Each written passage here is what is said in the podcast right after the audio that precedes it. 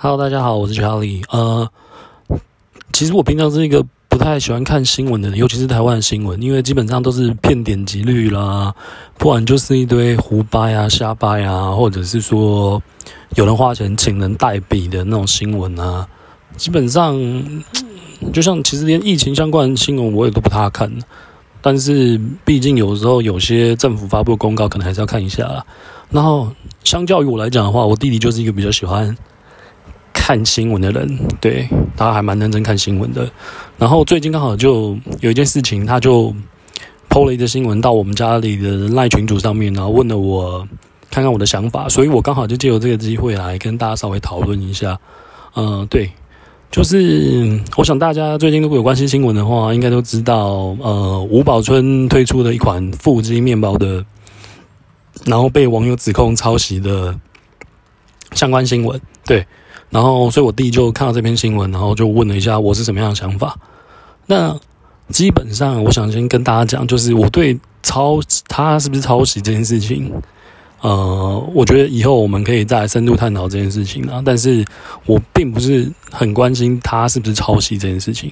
对，基本上我也觉得，嗯，他们也不需要因为网友说什么东西，然后就把那个东西下架。对，因为网友讲话都是不负责任的。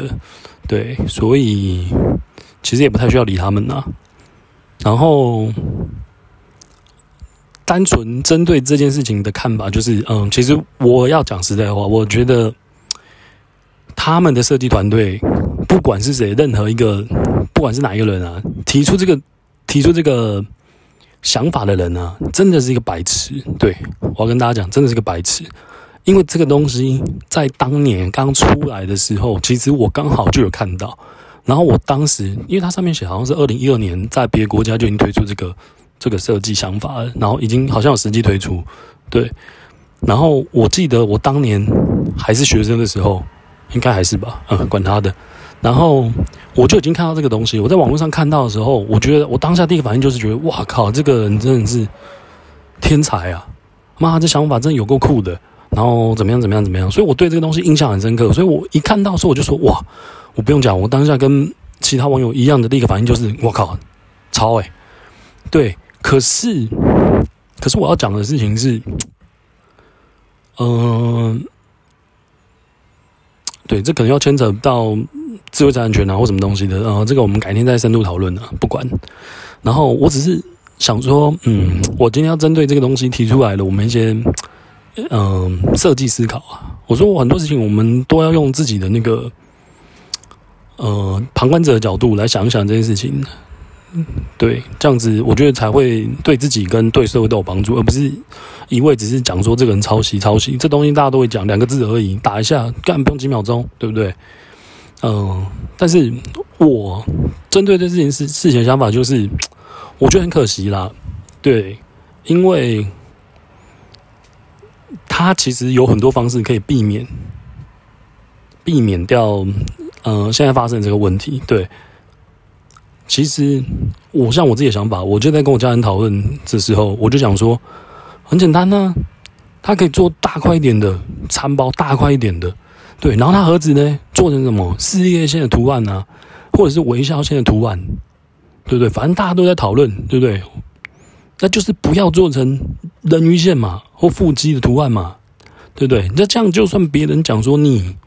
是抄什么什么想法？可是因为这长得完全不一样嘛，事业线对不对？微笑线对，跟腹肌长一样吗？对不对？绝对不一样的，对不对？我我是不知道有没有人已经推出过了，但是我的意思是说，如果他今天推出这两样其他两样东西的话，他可能就不会有这么大的争议了。当然，可能还会有别种争议啊。对，因为毕竟大家都知道，台湾就是一个很假扮社会，所以他们看到可能会讲说：“干嘛你怎么物化女性啊？怎么样？什么有的没有的？”对，但是我不管呢，这不关我的事。我只是单纯想要跟大家讨论，就是说，其实他只要稍微改变一下，就是不要直接把人家的东想法拿来用，多加一点自己的东西在里面的话，其实再做出来就可以装傻了。对。